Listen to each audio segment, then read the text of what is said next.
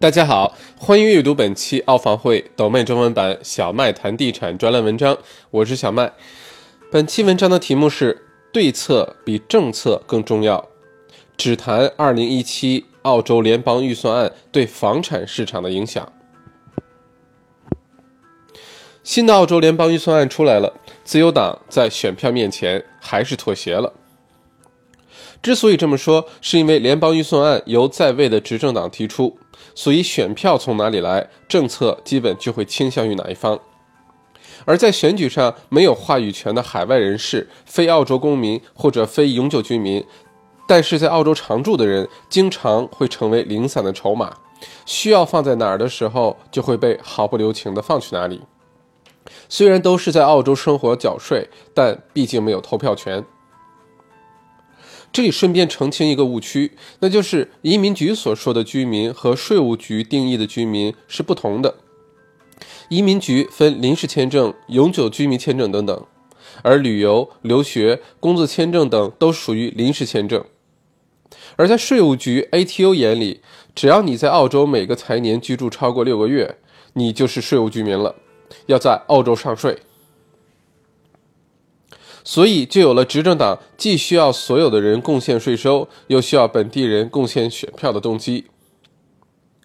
本次联邦预算案一出来，各类详细的解读都已经发布，有四大会计师事务所的，有财经公众号的，有各类领域专业人士的。想要对完整联邦预算案有了解的读者朋友可以参阅。今天我们就只聊房地产市场受到的影响和可能的走向。其实要感谢微信这样的社交软件和华人在澳洲基数越来越大。前些年，无论是政府大选还是联邦预算案推出，都没有现在的关注度。这两年，我们华人对这些重大政治事件的参与度越来越高，是好事。本次联邦预算案都在大家意料之中，也没有什么情理之外的。整体来说，风格比较保守，不能算是典型的自由党预算案。不管怎样，我依然坚持今年小麦谈地产专栏开篇文章《二零一七年澳洲地产一马平川，鹤立鸡群》里的观点，那就是宏观和战略上的东西我们了解就好，不能改变什么，但可以顺势而为；而在微观战术上，我们却可以控制，根据自身的情况进行调整，才能真的如财长莫里森所说的，有个幸福的未来。因此，接下来我们就逐一看看联邦预算案对各个人群的影响。首次置业者，如果你有澳洲永居身份，那接下来会是很幸福的。本次预算案也好，还是现在澳洲房产市场整体的政策走向，都是围绕着可负担性在做文章的。虽然没有十年前联邦政府和州政府双重补贴的好事了。但从税收减免、政策支持和对投资者的打压上，都是在帮助首次置业者尽快进入市场。比如，接下来首次置业者可以通过养老金来积累房子首付，取出来买房时税率低过个人所得税率等等，都是这方面的政策。这些改变对于通过工作用税收、呃税税后收入攒钱买房的人们还是很有帮助的。如果已满足身份条件还没有购置物业的，那要抓住现在的好时机，尽快入市，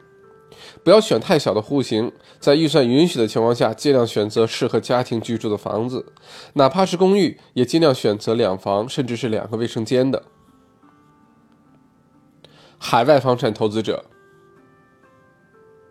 海外投资者比较不幸，无论是投资房的空置税，还是自住房在出售时的资产增值税，都在对这一没有投票权但有明显需求的人群打压。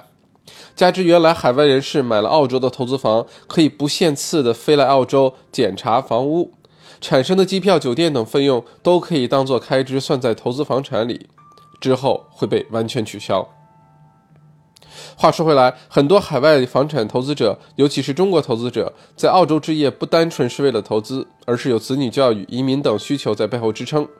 所以，海外投资者还是会持续的到澳洲来置业。只不过，联邦预算案或多或少有些不太地道，对房产价格降温也许会有一些帮助，但增加税收才是这部分最大的受益者。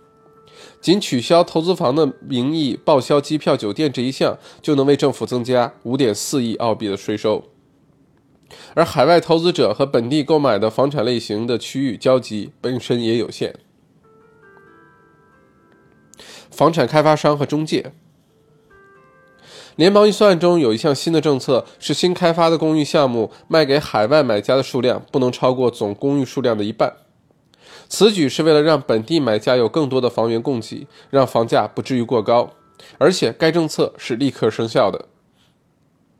这次本这是本次预算案中争议最大的一条，是否真的对本地买家有帮助，还要用时间证明。不过，对开发商和中介的影响是立刻显现的。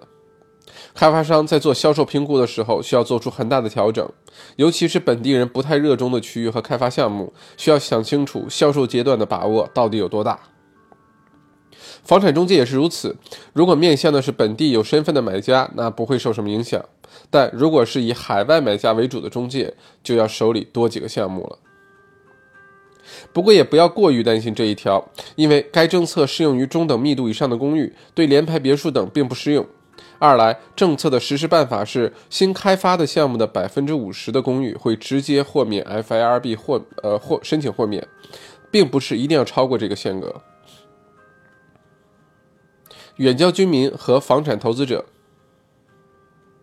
本次联邦预算案中，计划在未来十年投入七百五十亿澳元，用于道路、铁路、机场等基础设施的建设。我要为这个拍拍手。基础设施建设是国家经济发展的关键。很高兴看到此次预算案对悉尼新机场、悉尼到昆士兰的洲际公路、墨尔本远郊公路和铁路等项目的大规模投入和支持，对中远郊地区的就业、房产发展都是非常利好的消息。这里的一个亮点是墨尔本到昆士兰的内陆铁路项目，对澳洲农业发展会起到很大的帮助作用。农产品会以更加快捷的方式进行运输到主要港口，农民伯伯要开心了。从长远来看，昆士兰也会因为悉尼和墨尔本两座城市之间的公路铁路建设而进一步发展。新的联邦案预算案推出，无论最后能获批多少，政策如何，还是那句话：宏观的我们管不了，微观的我们要管好。财长莫里森希望本次预算案能够帮助辛勤工作的人们获得更加幸福的未来。只有懂得顺势而为、积极调整的人，才能在任何环境下、任何预算案下找到自己幸福的未来。